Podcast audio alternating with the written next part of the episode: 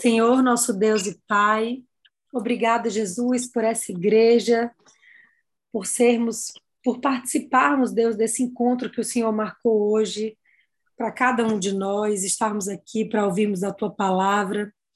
Usa maravilhosamente, Deus, teu instrumento hoje na terra, aqui nessa igreja, Carlos Magno, Deus.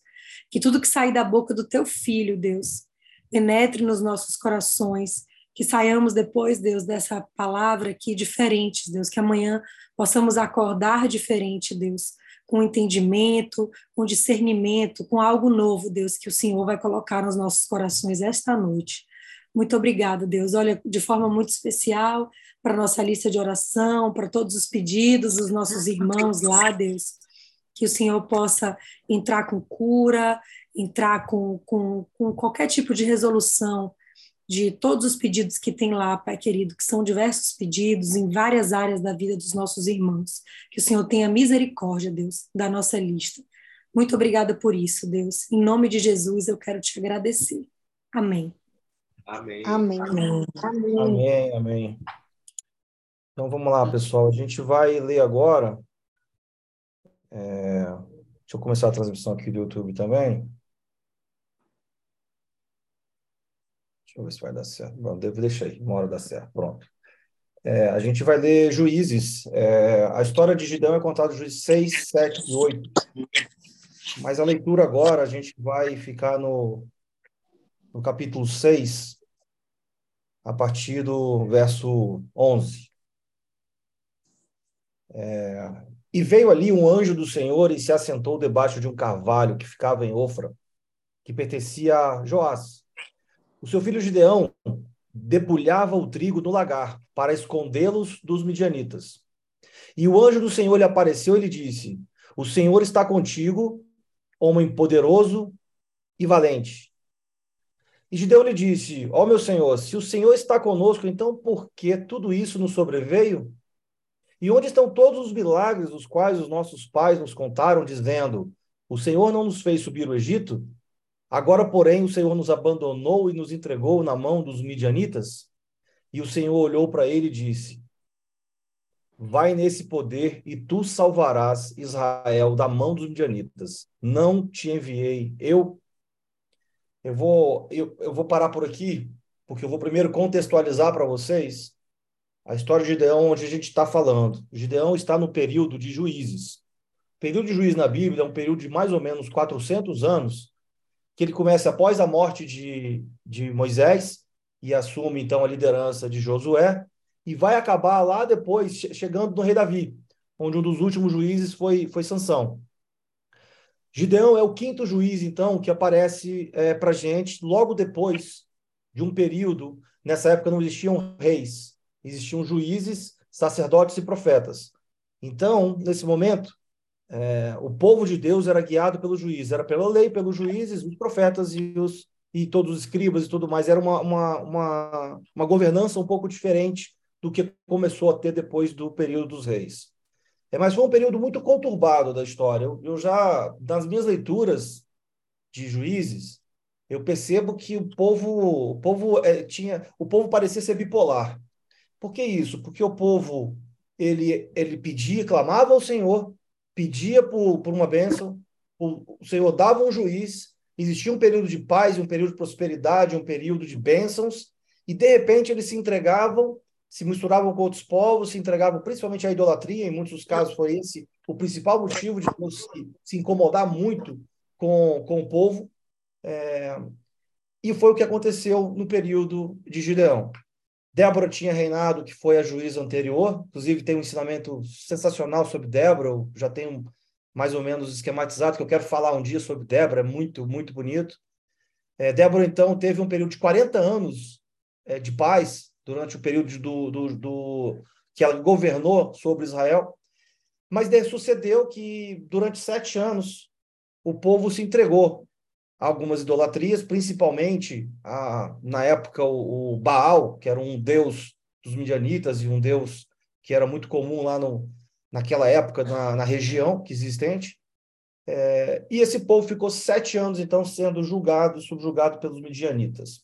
É, o que acontecia é que durante esses sete anos, os midianitas, eles iam e roubavam toda a comida, todo animal, todo gado, toda ovelha. Eles subiam, na época das colheitas, ele sabia que tinha alguma coisa para fazer, ele ia então e roubava essas coisas. Isso é como os midianitas tratavam os judeus. Os judeus estavam ficando incomodados.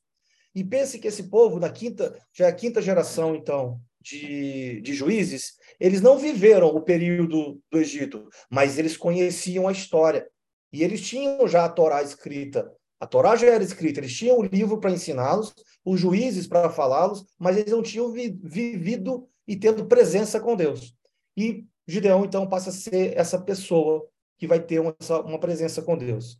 O que é, começa a me chamar a atenção é que para que Deus haja, eu vou voltar aí somente o versículo primeiro do, de Juízes, é, que fala: E os filhos de Israel fizeram mal aos olhos do Senhor, e o Senhor o entregou nas mãos dos midiãs por sete anos.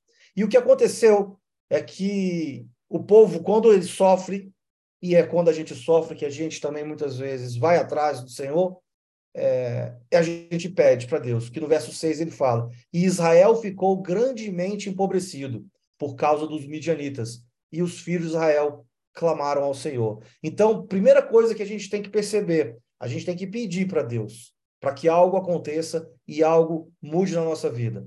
Para mim, uma das coisas que mais me chamou a atenção nesse texto é, foi que Gideão estava num lagar é, trabalhando com trigo. Para vocês entenderem, é, o lagar era um lugar onde se produzia vinho, mas ele estava produzindo trigo, num lugar que era improvável para isso acontecer. Então, a primeira coisa que aconteceu é que Gideão, para ser escolhido, ele tinha que estar fazendo algum papel que chamasse a atenção do Senhor. Ele estava na casa onde o pai dele, o, o altar, tinha na casa do pai dele, tinha um altar para Baal. Ele estava no meio de um povo idólatra, errando, mas ele estava fazendo certo sobre o assunto da necessidade. Eles precisavam comer, o povo precisava comer. E o que, que ele fazia para comer? Quando os meninos chegavam, eles roubavam tudo. Por quê? Porque o trigo era como se, se fosse hoje em dia, nesse espaço que você bota para secar. Então você botava para secar o ar livre, debulhava e tal, e depois você pegava o trigo de volta. Estou dando uma ideia para vocês saberem, era um pasto aberto. E quando acontecia isso, chegava o inimigo e levava todo o seu alimento. Gideão, para que isso não acontecesse, ele pudesse ter um sustento do seu lar, ele fazia isso num lagar. Então, a primeira coisa que chama a atenção é que Gideão, para ser chamado e para ser escolhido, ele tinha que estar tá fazendo alguma coisa diferente. E o que ele estava fazendo diferente era cumprir num lugar errado, mas cumprir uma necessidade, que era salvar o alimento para sua família. E que certamente isso iria se replicar no período de reinado dele ou no período de juízes dele que ele teve. Mas outra coisa que começa o Senhor falando, que quando o anjo fala com ele, o anjo fala assim, e o anjo do Senhor lhe apareceu, verso 12, e lhe disse, ó, oh, o Senhor está contigo, homem poderoso e valente. Primeira coisa aqui que essa palavra ensina é que Deus nos vê de uma forma que muitas vezes nós mesmos não nos vemos. Por que isso? Porque lá na frente ele fala o seguinte no verso 15: que é Gideão falando: Ó oh, meu Senhor, com que salvarei Israel? Eis que a minha família é a mais pobre em Manassés e eu sou o menor na casa do meu pai. E aqui começa a ver o que é improvável. Porque o improvável, Manassés, se a gente pegar na história, Manassés era o filho mais velho de José do Egito, que era o filho querido. Teoricamente, Manassés herdaria a primogenitura de Jacó, lá no passado. Mas na hora da bênção, isso depois vocês podem ler lá em Gênesis, na hora da bênção, é, Jacó vai dar a bênção e ele dá a bênção, não dá em Manassés, ele dá a bênção em Efraim, que era o filho mais novo. E José chega para ele, não, pai, você está fazendo errado, pai. Aí você, não, não, eu estou fazendo certo, eu estou fazendo como certo mesmo. Pode deixar, sai daqui, que eu vou dar a bênção para Efraim. E ele abençoou Efraim como primogênito e Manassés como último filho. Então, Manassés é, ele era, a família de Manassés, se a gente for pegar na Bíblia, era a família menos provável de sair alguém que pudesse salvar, por exemplo, o povo de Israel. Por isso ele se considerava o mais pobre e o menor da casa do meu pai. Essa improbabilidade dele ser alguém importante, e Deus vem provando isso ao longo da história, é o que ele vai conduzir nessa história toda. Ele escolhe uma pessoa improvável, uma pessoa que estava trabalhando, mas uma pessoa que se via como o mais pobre e o menor da casa. Só que Deus nos vê de uma forma diferente. A gente tem três pessoas externas que nos veem. A gente tem o diabo. O diabo é um acusador de, de, de, é o nosso acusador, né? E o diabo ele só vê o nosso passado. A gente tem as pessoas ao em volta da gente que só veem o nosso presente. É o que eu tenho hoje que significa o que eu consegui fazer. Eu posso apagar o meu passado se alguma coisa que eu tiver hoje significa. Mas eu tenho Deus, que ele vê do meu passado, ele acompanha o meu presente, mas ele já sabe a vitória do meu futuro. Então, quando Deus chegou para Gideão e falou: Homem é, poderoso e valente. Ele falou, ele botou a mão na cabeça, ele deve ter pensado: como assim? Como é que alguém me enxerga desse jeito? E aí a pergunta que eu começo a fazer assim: como é que a gente está se enxergando? Porque Deus me enxerga de um jeito, o diabo me enxerga do outro, e outras pessoas ao meu redor me enxergam de formas diferentes. E a, e a gente está se enxergando de um jeito. Ele se enxergou pequeno e pobre, mas Deus o colocou. A primeira coisa para a gente cumprir um propósito de Deus é a gente nos conectar com a nossa identidade. Eu tenho que saber quem eu sou. Eu não posso ser a pessoa que o diabo me acusa. Eu não posso ser a pessoa que os outros me acusam. Eu tenho que ser a pessoa mais próxima da visão de Deus para que cumpra o meu propósito. E o propósito era claro. Ele falou assim: eu vou fazer das suas mãos, eu vou derrotar todos os midianitas. E esse propósito, para ele cumprir, ele teve que seguir algumas coisas. Ele foi seguindo. Primeiro, ele foi escolhido por algumas coisas que eram deles. E outro, ele começou a seguir as ordens que Deus lhe deu. Claro que na história, depois é bom vocês lerem a história, ele não tinha intimidade com Deus. E por não ter intimidade com Deus, ele pediu para que Deus desse sinais para ele. Então ele pediu um sinal num dia, que foi o, o orvalho, que tinha que estar molhado, depois pediu outro dia, que seria o contrário. Aí falou, pronto, agora eu acredito, agora eu me conectei contigo. E quando ele se conecta com Deus, Deus começa a orientá-lo do que ele deve o que, que ele tem que fazer. Então, a primeira coisa que ele tem que fazer, ele tem que parar com a idolatria. E a primeira coisa que ele fez, ele derrubou o altar de Baal e construiu um altar para o Senhor e ofereceu um sacrifício. Ele mudou a sua mentalidade. A primeira coisa que a gente tem que saber que para cumprir o nosso propósito, eu tenho que me conectar com, com Deus, com esse Criador. Eu tenho que ter intimidade com ele, porque eu tenho que conversar com ele, saber ouvir as palavras dele. Eu tenho que mudar a minha identidade, eu tenho que saber quem sou eu. E eu não posso ficar sabendo quem sou eu pelos que os outros acham de mim ou pelo que o inimigo está falando de mim. E eu tenho que acreditar nessa coragem nisso que, que, e obedecer o que ele tem falado. Então vamos lá. Essa crise de identidade dele fez com que ele não se visse e o diabo estava tentando ele nesse momento. É, ele fala que ele é o menor de todos, e Deus, então, para trabalhar o propósito, ele muda a identidade, a gente conecta com ele, muda a identidade e nos dá força para mudar a nossa mentalidade. Então, certamente Deus, naquele momento, ele mudou. Ele passou a olhar para aquele propósito como um propósito dele. Qual era o propósito dele? De derrotar os midianitas. Aí eu fui parar para pensar, assim, qual era o propósito de Deus? Eu falei assim, o propósito de Deus era vencer a guerra. Não. Deus tinha um propósito diferente. O propósito de Deus era mostrar que ele era o único Deus capaz de vencer a guerra, que toda a honra e toda a glória tinha que ser para ele. E o que acontece nessa história? Os midianistas eram 135 mil homens e os, o povo de Deus eram 32 mil homens era uma proporção de um para cada quatro. Então, cada pessoa, cada soldado teria que matar quatro outros soldados. Aí Deus falou assim: não, eu não quero eles. Você vai fazer o seguinte: você vai perguntar quem tem medo e não tem coragem, quem é covarde e tem medo, vai embora. 22 mil foram embora e ficaram 10. E mais um ensinamento. Para que a gente cumpra o nosso propósito, a gente tem que ter está longe da covardia e temos que fugir do medo que nós temos. O medo e a covardia nos afastam do propósito que Deus quer para a nossa vida. E afastou de cara 22 mil. Ficaram 10 mil. 10 mil já ficou uma ordem de um para cada 13. sobrava alguns ainda, mas cada homem deveria matar mais 13, o que ainda assim poderia ser algo factível, viável para o homem falar: nós conseguimos, numa estratégia de exército, matar esse midianita, expulsar e conquistar novamente nossa terra. Mas aí Deus não trabalha com lógica. Ele vai escolher os improváveis. Ele vai chegar e falar assim: manda todo mundo beber água. Quem levar a mão da água para a boca, você seleciona. Quem abaixar para beber, deixar sua arma e for displicente, você dispensa. 9.700 homens foram dispensados. E Deus escolheu, então, 300 homens.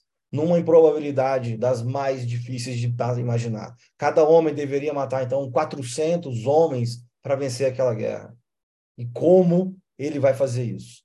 E aí Deus orienta, obviamente que Gideão faz o trabalho dele, ele separa esse grupo de 300 homens, que eram só os 300 que Deus queria, que não tinham falta de coragem, não tinham medo do que estava ali, compraram o propósito, ele falou assim, eu também estou nesse propósito.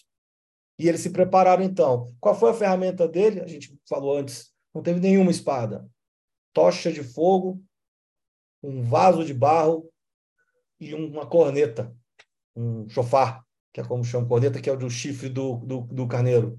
E com essa estratégia, Aí depois vocês podem ver na história que o objetivo não é falar somente a história. Ele separa, ele vai até o campo, ele, ele pega esse barro, ele, ele quebra isso aqui com, com fogo, faz um barulho estrondoso, começa a tocar a corneta, começa a cantar, começa a falar da espada de, de Gideão. O povo fica completamente perdido nesse, nesse acampamento. Foi na, à noite, na troca de turno, e eles começam a se matar entre si. E o que acontece é que eles são dizimados e são, são expulsos da terra, e Gideão então vence essa batalha, depois ele vai atrás, tem outras coisas que ele faz, mas há uma vitória que foi dada por pessoas é, que não tinham humanamente nenhum preparo para ganhar aquela batalha, com as armas que o homem não usaria para esse tipo de batalha, para que a gente pudesse, depois dessa batalha, o povo olhar e falar assim: não fui eu, não é sobre mim, é sobre ti. E quando, assim, e aí uma música que me, me, me, toca muito desse, desse que é, que é a música é, sobre, é tudo sobre você, né? Que depois eu quero botar aqui um pouquinho para a gente ver, é que exatamente isso. Deus pega as pessoas que são improváveis, que não têm teoricamente o preparo humano para fazer uma obra maravilhosa, mas que não é para ele se vangloriar. Quem tem que se vangloriar, a glória é de Deus. Então, por isso que Deus fez uma uma loucura de escolher 300 pessoas para lutar contra 135 mil pessoas. Você fica imaginando?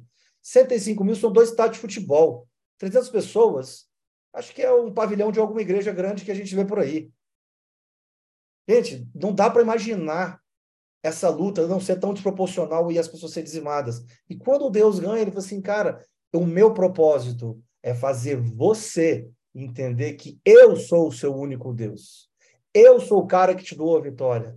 E eu não, você não precisa ter a arma certa para ganhar a vitória do jeito que você quer. O seu propósito é ganhar a guerra. O meu é fazer com que você entenda que você foi escolhido. E você não foi escolhido porque você é o melhor. Lá em Deuteronômio 7, 7, Deus fala isso para gente. Quer ver? Eu vou até ler para vocês.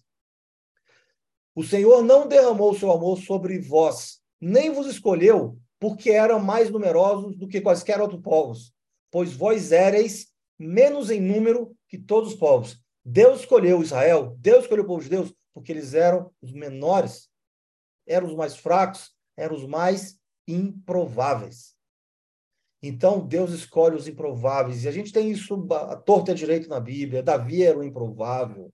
É, Ruth era improvável. Todo mundo é improvável quando é escolhido para isso. Mas todo mundo que é escolhido para um chamado, para um propósito de Deus, ele tem uma característica.